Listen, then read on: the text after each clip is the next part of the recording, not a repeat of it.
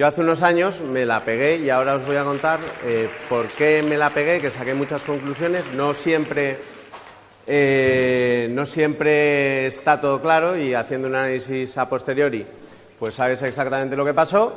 Pero bueno, la parte buena es que después de pegármela, como os contaré, estuve evaluando muchas cosas, volver a trabajar por cuenta ajena, etcétera, y no sé cómo he vuelto a, meterme en un embolado, ¿no? Que ahora también os contaré. Bueno, eh, mi trayectoria, yo tengo 38 años, estudié empresariales, no tenía ni el más mínimo interés en, emprender durante la carrera, ¿no? De hecho, durante la carrera no tenía tampoco el más mínimo interés en la carrera, es curioso. Era empresariales, luego me empezó a, gustar, pero, pero, bueno, yo empecé con 38 años. Eh, los que tengáis más o menos mi edad sabréis que lo que queríamos todos era acabar trabajando en Arthur Andersen o lo que fuera, ¿no? Era la moda entonces. Luego em, se vio que para, poder tener una carrera como la que te prometían, eh, gestionando gente a los cinco años, etcétera y tal, pues más o menos, si hacías los cálculos, estamos 150.000 mm, para que nosotros gestionemos esto, pues tiene que trabajar media España en consultoría, ¿no? Entonces dices, algo no me cuadra. Bueno, eh, yo empecé trabajando en, Reuters Consulting, acabé la carrera y, bueno, pues entré en, Reuters, que era pues una empresa fenomenal, que además, digamos, es mm, lo que quería, pues eso, todo el mundo y la verdad estuve bien ahí y tampoco tenía mucha vena emprendedora todavía y durante cuatro años trabajé ahí. Eh, lo que pasa es que luego a los cuatro años Em, pues cerraron Reuters Consulting. A mí me empezó a gustar muchísimo la tecnología y me junté con, informáticos, ¿no? Que si alguien quiere complicarse la vida, juntaos con informáticos porque, bueno, te, meten cosas en la cabeza, ¿no? Y al final acabas con algún proyecto seguro. Mm, también, bueno, lo de que iban a cerrar se veía venir y pues los meses previos a que cerraran eh, pues estuvimos pensando en cosas que podíamos hacer, ¿no? Eh, cuatro o cinco amigos que teníamos ahí. Y bueno, pues al final cerraron y eh, decidí, pues en vez de buscar trabajo por cuenta ajena, montar una empresa, ¿no? de esto hace casi diez años y me convertí, bueno, pues en lo que llaman inemprendedor, ¿no? Es decir, te vas al paro y emprendes, ¿no? Que no está mal porque además emprendes con la indemnización, o sea que es un, fue un, buen momento. Eh, al principio eh, pensábamos en, montar una intranet para pymes, ¿no? en vender intranets para pymes. Eh, sé que habéis tenido clases con Néstor Guerra, ¿no? os habrá hablado de, de, lo importante que es entender bien que el mercado tiene una necesidad ¿no? y que resuelves un problema ¿Y qué pensáis? ¿Que las pymes en España necesitaban o necesitan una intranet? Desde luego que no. Eh, pero eso lo vimos rápidamente, ¿no? Con una de las mejores formas que se puede, eh, que se puede estudiar esto, ¿no? Que es hablando con, gente que sean tus clientes potenciales o en mi caso eh, hablé con una persona que conocía muy bien a mis clientes potenciales, ¿no? Y de hecho fui a, hablar con una chica que era lo que se llamaba agente de desarrollo tecnológico, que era gente que pagaba el ayuntamiento para eh, bueno, pues ayudar a las empresas a implantar tecnología. Entonces, me acuerdo que fui a una sala, entonces típica sala donde hay muchos, mucha gente trabajando, y le dije mi, idea de vender intranets para pymes. Por cierto, en cualquier momento interrumpidme, ¿vale? Y me, me hacéis preguntas sin ningún tipo de problema. Y entonces se lo conté, miró a un lado, miró a otro y me dijo, todos los días salgo a regalar eso y no me abren la puerta. Dije, bueno, pues otra idea, ¿no? Entonces, ahí sí que yo había trabajado mucho eh, implantando sistemas, ¿no? Entonces, típico eh, un CRM o un sistema de gestión que lo implantas y eso no empieza a funcionar automáticamente, sino que necesita que despliegues los procesos, ¿no? Que lo expliques, y que forme, bueno, formes a la gente y que lo empiecen a usar. Que muchas veces pues, la gente recibe todos los cambios de uñas, ¿no? que también es una lección que pasa tanto en una empresa privada, cuando trabajas por cuenta ajena, como ni os cuento, cuando tienes una genial idea de producto, lo sueltas y crees que lo vas a poner ahí y que te van a empezar a llover pedidos, ¿no? Pues no, a la gente le cuesta mucho cambiar, ¿no? Y si alguno de vosotros tenéis un proyecto que implique que la gente cambie su forma de actuar, pues es muy complicado porque lleva mucho tiempo, hay que hacer una cosa que se llama evangelización, que no sé si la habréis oído, pero es cuando tú tienes que dar a conocer, ahora os lo contaré un poco más porque es uno de los motivos por los cuales no funcionó mi primera empresa, pero cuando tienes algo realmente innovador, eh, la gente no lo entiende la primera, ¿no? Entonces descubres que estás más tiempo eh, explicando lo que se llama la categoría de producto, es decir, el producto en general, que vendiendo tu producto, ¿no? Bueno, pues em, eso es lo que pasó empezamos a, desarrollar un software que era para documentar procedimientos de negocio. Y em, digamos que el objetivo era que los típicos. ¿Cuántos habéis trabajado en alguna empresa grande o multinacional? Eh, bien. ¿Qué pasa cuando tienes que pedir vacaciones? Pues que hay el procedimiento de eh, recursos humanos que está en o te lo mandan en, un correo, luego lo abres y dices, joder, está todo en Comic Sans y el título en rosa, ¿no? que es lo típico de recursos humanos. Bueno, y eso en un formato. Luego, que tienes que reportar gastos, eh, pues el, digamos, la documentación de soporte de la aplicación para, reportar gastos. Y al final vimos que estaba todo un poco separado, ¿no? Y, luego además había la guía de puesto de trabajo, ¿no? que además tenía la misma información más o menos que muchos procedimientos, pero estaba desactualizada un jaleo y se nos ocurrió que era buena idea hacer una aplicación web para eh, gestionar esto mucho mejor, ¿no? Bueno, total, eh, no sé si conocéis el concepto de, mm, la trampa de los requisitos, que fue uno de los primeros errores que cometimos. La trampa de los requisitos es cuando tú tienes una idea, te pones a desarrollar el producto y entonces estás aquí y, por supuesto, si habías planificado hasta aquí seis meses, se te van cuatro más, ¿no? porque los proyectos son así, y cuando estás aquí eres tan imbécil de en vez de salir a probar al mercado a ver si se vende, dices, joder, ya con lo que tenemos y lo que hemos identificado que se puede hacer más, vamos a meterle esto, esto y esto y te vas pues a la palmera esa, ¿no?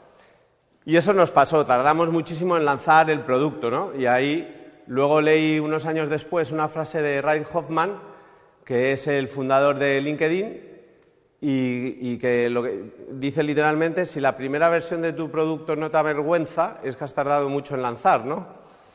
Con lo cual dije, joder, cuánta razón tiene este hombre y, le ha ido muy bien, o sea que habrá que hacerle caso.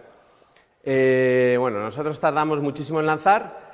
Eh, bueno, una cosa que hicimos bien, porque bueno, hicimos cosas mal, pero hicimos también cosas bien, fue desde el primer momento eh, lo, planteamos, o sea, como un, proyecto global, ¿no? Entonces, toda la documentación del software estaba en inglés, la página web estaba en inglés eh, y lo lanzamos a promocionarlo por Internet, ¿no? Cuando lo normal en un software de ese tipo, a lo mejor es también porque lo hicimos sin saber vender software, ¿no? Que no está mal muchas veces, eh, salen muy buenas ideas cuando no conoces mucho una, un, área, ¿no? Y bueno, nosotros lo empezamos a vender y en vez de venderlo lo típico puerta a puerta, muy caro y tal, eh, cometimos el primer error que fue, bueno, el segundo, ¿no? Porque ya hemos dicho uno que, se nos fue de las manos el desarrollo. Pero el segundo error fue poner un precio muy bajo al software, ¿no? Era un software que era para documentar todos los procedimientos de una empresa y creíamos que por, me parece que el primer precio fueron 290 euros y que, pues, la estupidez, ¿no? De pensar que por, un, por poner un precio más bajo vas a vender más, que desde luego que, no es así, o por lo menos en, productos no como el software empresarial.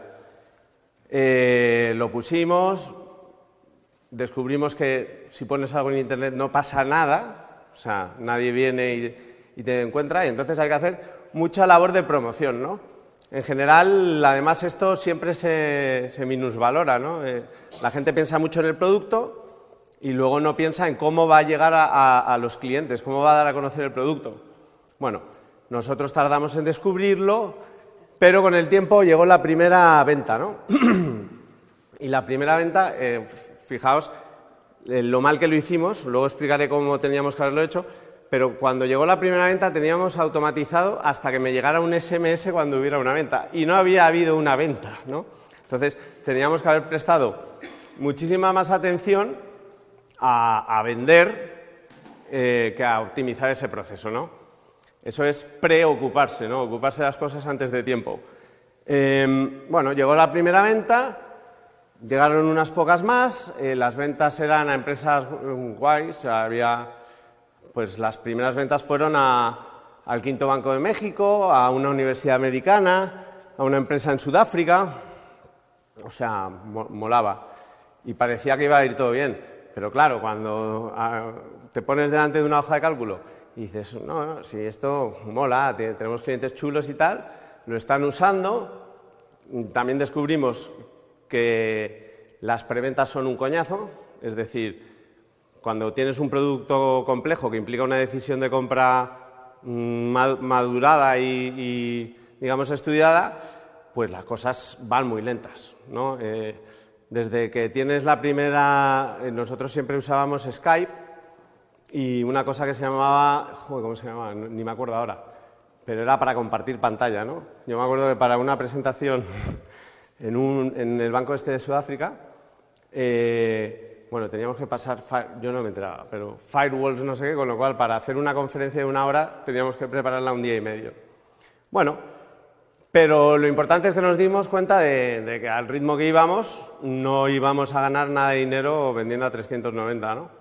Que esto además hay una experiencia de Fernando Moreno, no sé si a alguien le suena, pero es un emprendedor que durante cuatro años, me parece, tuvo el antivirus más vendido de España, ¿no?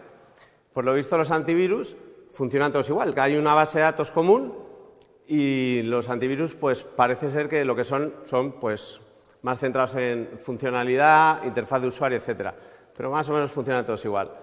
Y todos, por lo visto, tenían el precio de 48 euros o algo así. Y bueno, pues Fernando dijo, voy a sacar uno un 15% más barato. Y lo sacó y, nada, no se lo compraban dijo, joder, bueno, pues vamos a bajar más el precio. Y a lo mejor en vez de a 48 o 45, lo dejó a, a 25. Y probaron y nada. Y luego dijo, vamos a hacer una última intentona a 18. Y probaron y nada. Y luego dijeron, bueno, ¿qué hacemos? No vamos a dejarlo. Y se les ocurrió subir el precio, ¿no? Y, y subieron nada más y nada menos que a 99 euros el, antivirus, pero 99 euros al mes. O sea, fijaos, ¿no? Y, le fue fenomenal. Se forró, ¿no? Parece increíble, pero bueno, mucha gente buscaba antivirus. Ah, yo el mejor, yo el mejor, no puedo perder los documentos. O sea, fijaos cómo el precio está muchas veces muy desligado del producto, ¿no? Y sobre todo, bueno, pues eso, yo, una de las lecciones aprendidas, que ahora con mi empresa lo voy a aplicar, es eh, probar mucho el precio, porque cuando sacas una cosa nueva, o sea, si abres un bar aquí en la esquina, tienes muchas referencias de cuánto puedes cobrar, cuánto puede aceptar la gente. Si haces algo distinto que la gente valore, pues lo podrás poner un poco más caro, pero cuando haces algo nuevo que no tienes referencias en el mercado, pues es un arte de adivinación, ¿no? De hecho, aquí también contaba Jesús Encinar, de Idealista, eh, que ellos pusieron, pues eso, siempre recomienda poner tres precios. Uno barato para que la gente, digamos, pueda entrar a usar el producto ligeramente. Uno que es el que quieres vender. Y uno totalmente descabalado, que es, si vendes uno, estupendo, pero sobre todo es para que el del medio no sea el más alto, ¿no? Bueno, pues sobre esto hay un mogollón de, teorías, etcétera, yo la conclusión que he llegado un poco es sobre el precio, fíjalo alto y luego empieza a vender con descuentos. Si te lo permite tu producto, eh, maneja los descuentos hacia abajo para ver por dónde van los tiros, dónde está dispuesto a aceptar la gente, conocer los procesos de venta, etcétera. Bueno, total que nosotros vimos que a 390 o 290, ya ni me acuerdo, no íbamos a comernos un colín y lo subimos a 12.000, que tampoco está mal, ¿no? La subida.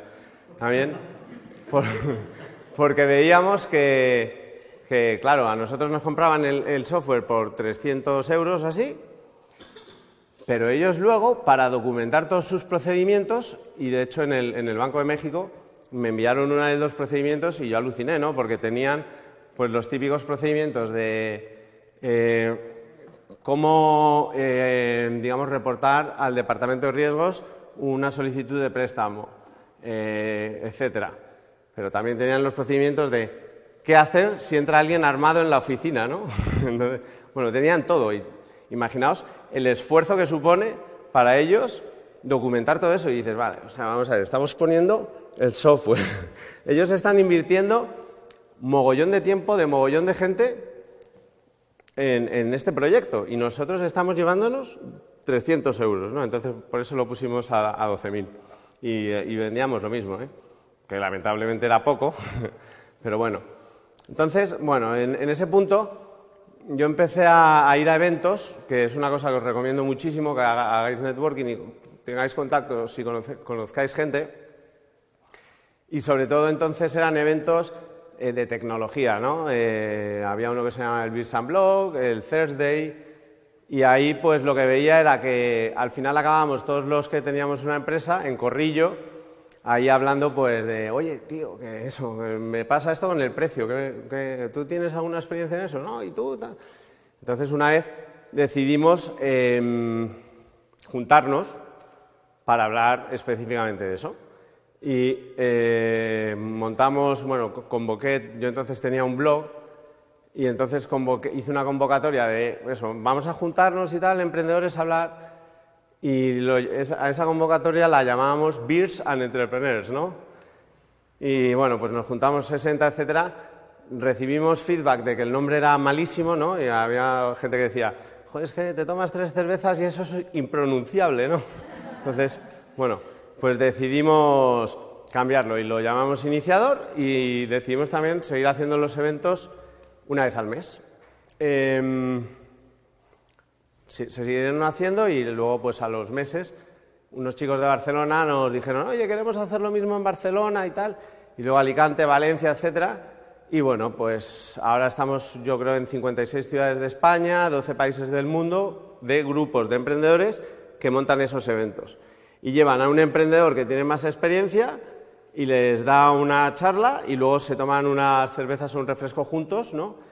Y bueno, funcionó muy bien, yo creo que porque es, ponía en un mismo plano, digamos, a, un tío que simplemente pues había tenido éxito en alguna empresa y a gente que estaba empezando, ¿no? Entonces, bueno, pues ha funcionado muy bien Luego, eh, luego ya empezamos a sacar más proyectos, hemos hecho un par de libros, hemos hecho dos congresos nacionales de emprendedores.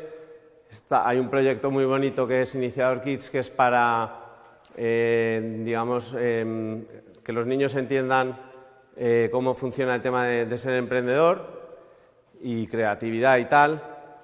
Em, ¿Qué más hemos hecho? Hemos Hemos sacado el Observatorio de Clima Emprendedor. Bueno, hemos tenido además el apoyo de muchas empresas grandes. Eh, o sea, funciona muy bien. Ahora es una fundación. Eso, digamos, iniciador. Yo, mientras tanto, seguía con mi proyecto. Y en una cena una vez, en un, en un Fest Tuesday, que es otro evento también de emprendedores, pues conocí a Rodolfo Carpentier, que es eh, un business angel. ¿Sabéis lo que es un business angel? Es un inversor privado, que es cuando tienes una empresa que para ponerla en marcha o crecer necesita inversión externa, no, porque no puede financiar el crecimiento con, el dinero que le dan los clientes, o porque a lo mejor tiene que desarrollar el producto y, no puede sacar dinero de los clientes porque no tiene todavía el producto, aunque luego explicaré que también hay técnicas para hacerlo. Y bueno, pues este hombre em, tiene una, incubadora que se llama DAD y me llamó y al final, bueno, pues eh, tomó una participación en mi empresa y yo estaba muy contento porque las dos empresas el año anterior o un poquito antes habían invertido en Twenty y en Bybip, ¿no? Y de Twenty Bybip y la mía, pues adivinar cuál le salió mal, ¿no? Lamentablemente. Pero bueno, estuvimos ahí en, la incubadora eh, y lo que vimos era que las... Bueno, también otra cosa curiosa es, eh, teníamos mil eh, personas, una base de datos, que es otra cosa que os recomiendo, recopilar todos los datos que podáis de la gente que está interesada en vuestro producto, aunque como veréis no es infalible, ¿no? porque nosotros teníamos mil personas que habían dejado un formulario un poco denso, ¿no? Y sacamos la versión 2. Y yo estaba convencido de que la versión 2, que era una versión mucho mejor, vamos a, vender, si nos ha ido medio, medio bien con la primera, con esta nos forramos. Y envié un, mailing, yo además vi tal, tasas de conversión, y entonces, un poco comparando con, con otras experiencias, digo, joder, macho, si tengo un 2% que es de conversión, que es, súper fácil, ¿no? es que empezamos ganando no sé qué. Envié los mil correos. ¿Cuántos, ¿Cuántas ventas creéis que tuvimos a partir de esos correos? Venga. Cero. Cero, literalmente. O sea, lo enviamos y yo me acuerdo los días siguientes, estaba mirando y decía, qué cosa más rara. Espérate, a ver, si ha llegado y tal, ¿no? Pues cero. O sea, increíble. Y nada, eso digamos, eh, otra cosa que hicimos mal fue tardar muchísimo en, decir, eh, hasta aquí hemos llegado, ¿no? Que es jodido porque cuando te has pasado tanto tiempo con un proyecto, pues le tienes mucho cariño y muchas veces te ciega un poco, ¿no? Eso, que está bien el enamorarse de tu proyecto y seguro que, que si, si no estás enamorado eh, tiras la toalla en momentos que no deberías tirarla. Pero claro, ¿cuándo, cierras un proyecto? No hay, no hay una regla así que puedas aplicar y te dé una solución, ¿no? A mí en mi caso me la dio eh, Agustín Cuenca, que es un, tío que yo valoro mucho, que bueno, pues tiene ahora una empresa de desarrollo de software que se llama SPGEMS, pero cuando la primera burbuja de Internet montó una que se llamaba Carana y estuvo a punto de sacar la bolsa. Y en un iniciador le dije, oye, porque además yo me daba cuenta que decía, joder, macho, qué incómodo, me van a volver a preguntar y tal, y la empresa va mal. Entonces, siempre era así. Hasta que le digo, oye, Agustín, que estoy pensando en cambiar y tal, esto, y me dice, mira a ver si tú, grabado aquí, ¿eh? Si tú lo que estás haciendo no es, es sostenella y no enmendalla.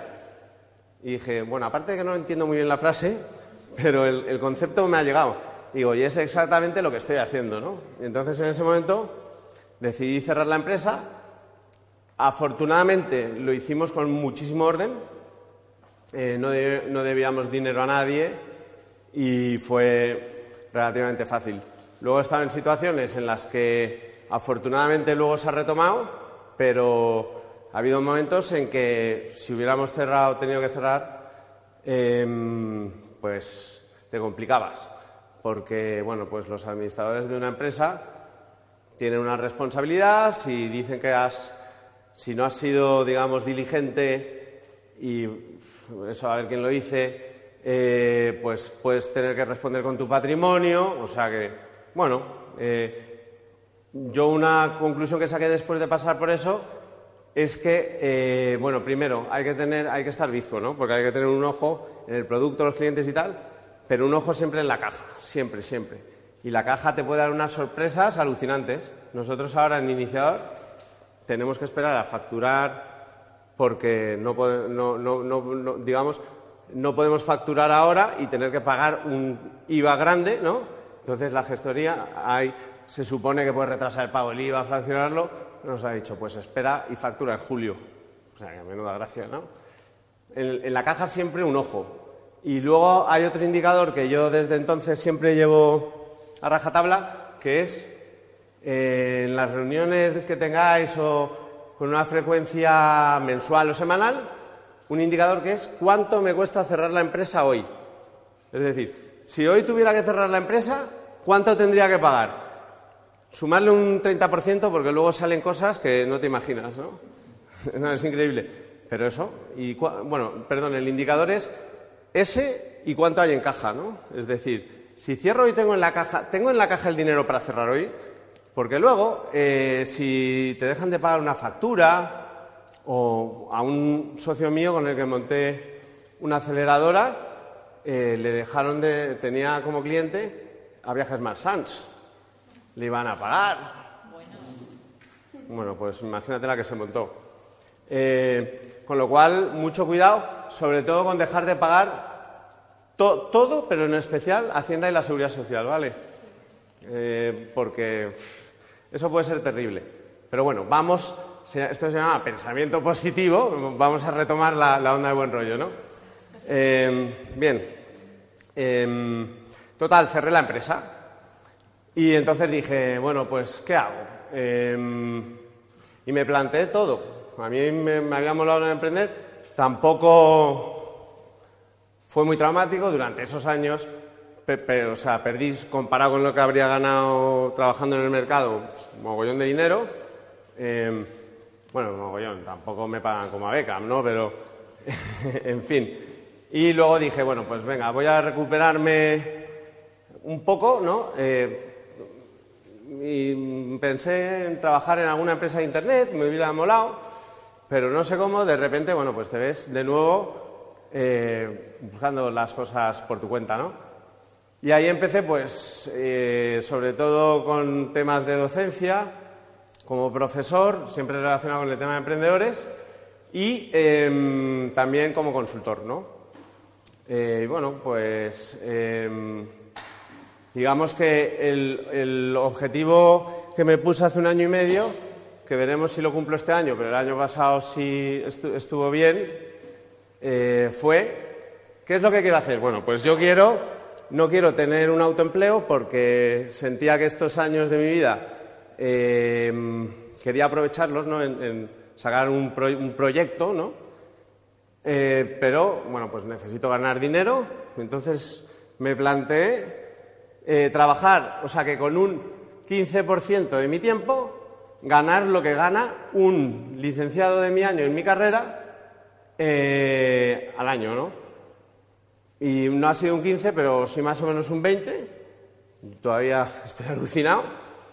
Pero, pero bueno, eh, solo con las clases, la consultoría y tal, me ha funcionado.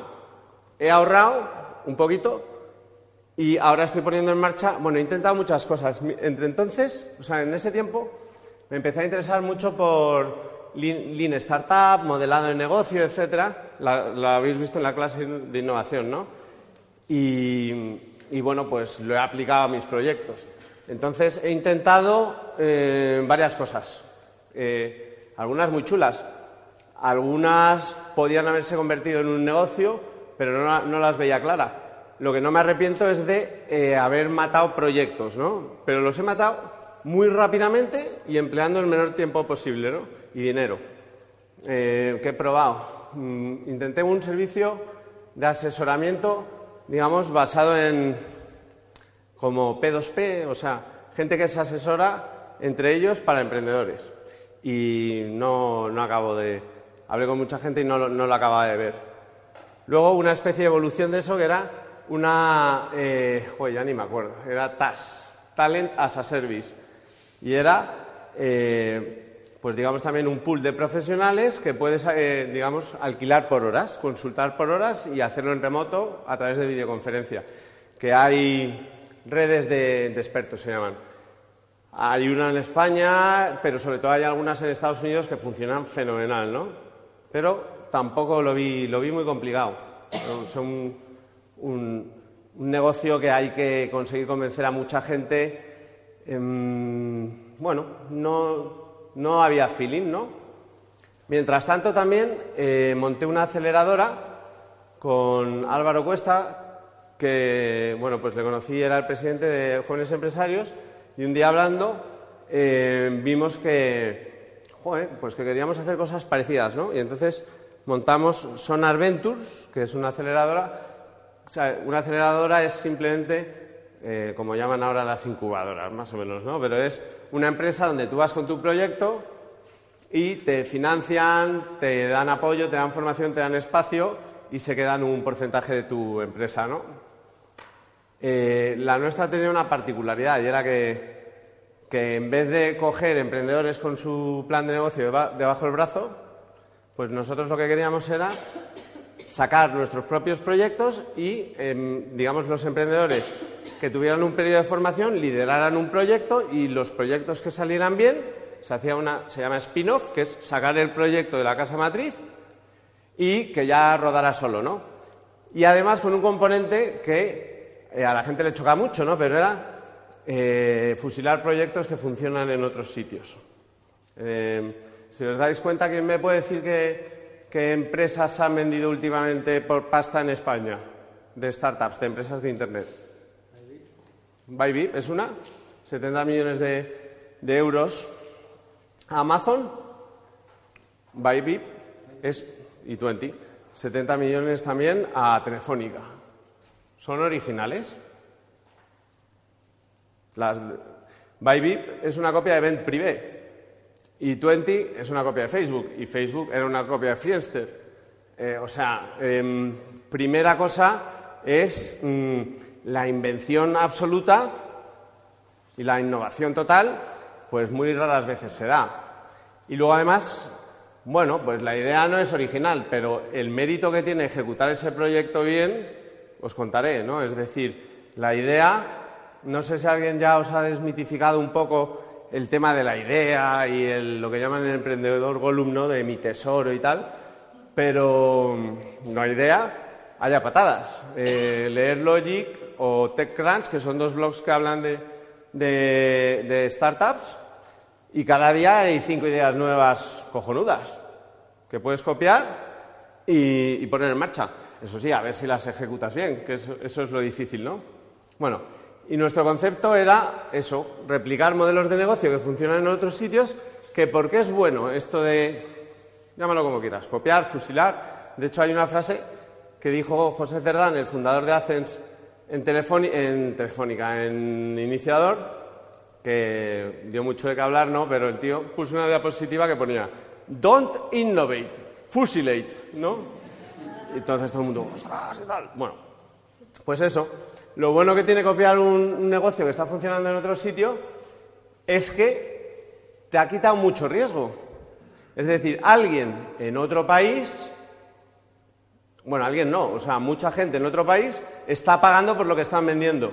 Luego no es lo mismo que tenga una genial idea y a ver si paga la gente. Eso sí, eso no implica que hagas un copy-paste y se ponga a funcionar solo, ¿no? Porque hay aspectos culturales, porque hay aspectos legales, porque tu equipo no es el equipo de, que ha puesto en marcha eso, porque el acceso a la financiación y a la inversión es diferente, ¿no? Con lo cual, pues eso. Tiene mérito también hacer un negocio que, la idea no se te haya ocurrido a ti. Y no solo tiene mérito, sino que además te puede salir redondo. Eh, ¿Conocéis Sin Delantal? ¿A alguno le suena Sin Delantal? Vale. Eh, pues Sin Delantal eh, montaron el proyecto copiando a Justit y, bueno, pues desde el primer momento tuvieron una relación ahí cordial con los de Justit que lo entraron en España y acabaron vendiendo la empresa a Justit, ¿no? O sea que fijaos, esa es otra cosa. Eh, cuando alguien piensa, tengo una idea, voy a entrar en el mercado y tal, pero tengo competencia, me van a odiar. A ver cómo reaccionan. Pues lo más fácil, os lo digo yo, la reacción más probable de la competencia es que te ignoren completamente. O sea, que les importes un pito. Porque no ven ningún peligro en ti que estás empezando un proyecto, ¿no? Bueno, em, vale, a ver, a ver si pillo el hilo otra vez, que voy un poco. Em, vale, entonces sí, la aceleradora ya luego me salí, ahora sigo como mentor y en ese tiempo, pues con la Escuela de Organización Industrial eh, pues he estado sobre todo en cursos de, diseñadores, pero he visto un poco de todo y pues he estado más o menos con 240 emprendedores eh, por España, porque los cursos son por todos sitios de España.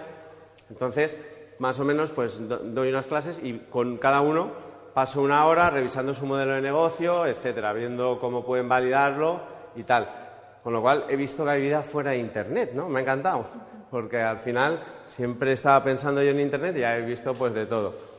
Desde, desde el paragüero de introducción lateral, eh, casas de bambú, eh, impresión, eh, no, ¿cómo era? Esculturas, em, esculturas prenatales en 3D, que es una a partir de una ecografía con una impresora en 3D imprimir el feto, ¿no?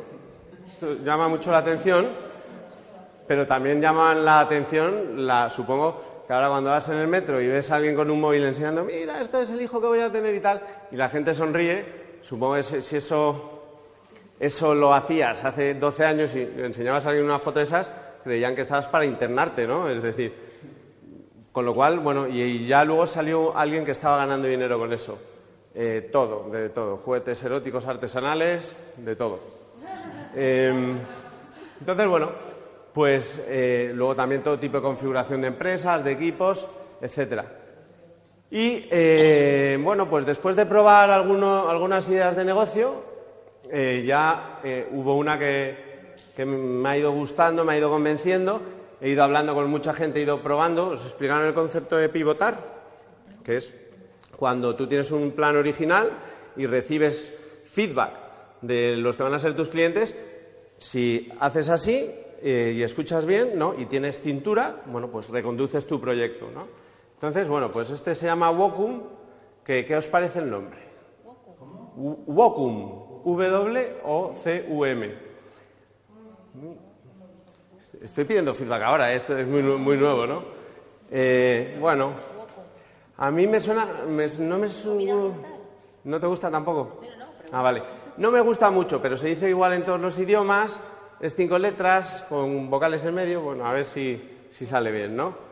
Eh, bueno, total, que es una, aplicación eh, para hacer sitios web simplemente editando eh, un Google Doc. Google Doc, no sé si lo conocéis, pero es como Word, pero en la nube y gratis, ¿no? Entonces, en vez de instalar un WordPress, de contratar un hosting, etcétera, tú escribes un documento Word, eh, y te genera una página web ¿no? siguiendo una serie de, reglas cuando lo haces, pero es muy sencillito.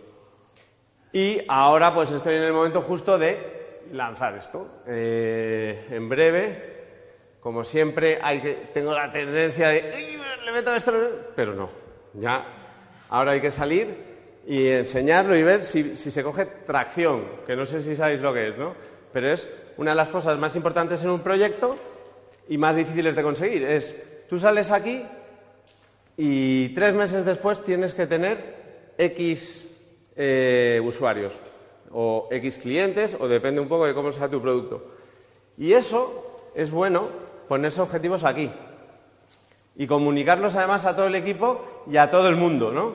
Porque luego, y por supuesto medirlos, claro. Luego cuando llegas aquí eh, y esto además cíclicamente, ¿no? Al principio semanalmente, etcétera. Porque es bueno, cuando las cosas no van como van, mm, verlo semanalmente. Es decir, psicológicamente es muy fácil. Ah, claro, es que no, ni siquiera lo habías calculado el número. Bueno, es menos de lo que pensaba y tal, pero debe ser que.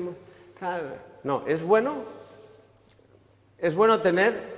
Em, digamos eso, si pensabas que ibas a tener 100.000 clientes en seis meses y tienes 10.000, esto es lo que pensaba, esto es lo que tengo, porque te va a obligar a, de verdad, eh, tomar decisiones eh, correctas, ¿no?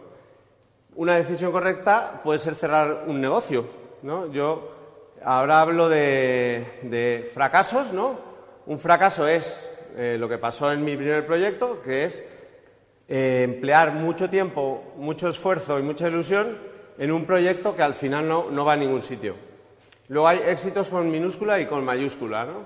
Un éxito con mayúscula es by Bipo 20 y un éxito con minúscula es lo que me pasó a mí con la red de expertos, que empleé menos de 2.000 euros, unos dos meses y medio, para darme cuenta de que ese negocio no, era el negocio que quería poner yo en marcha y que eh, no me iba a dar, o sea, que tenía mucho riesgo.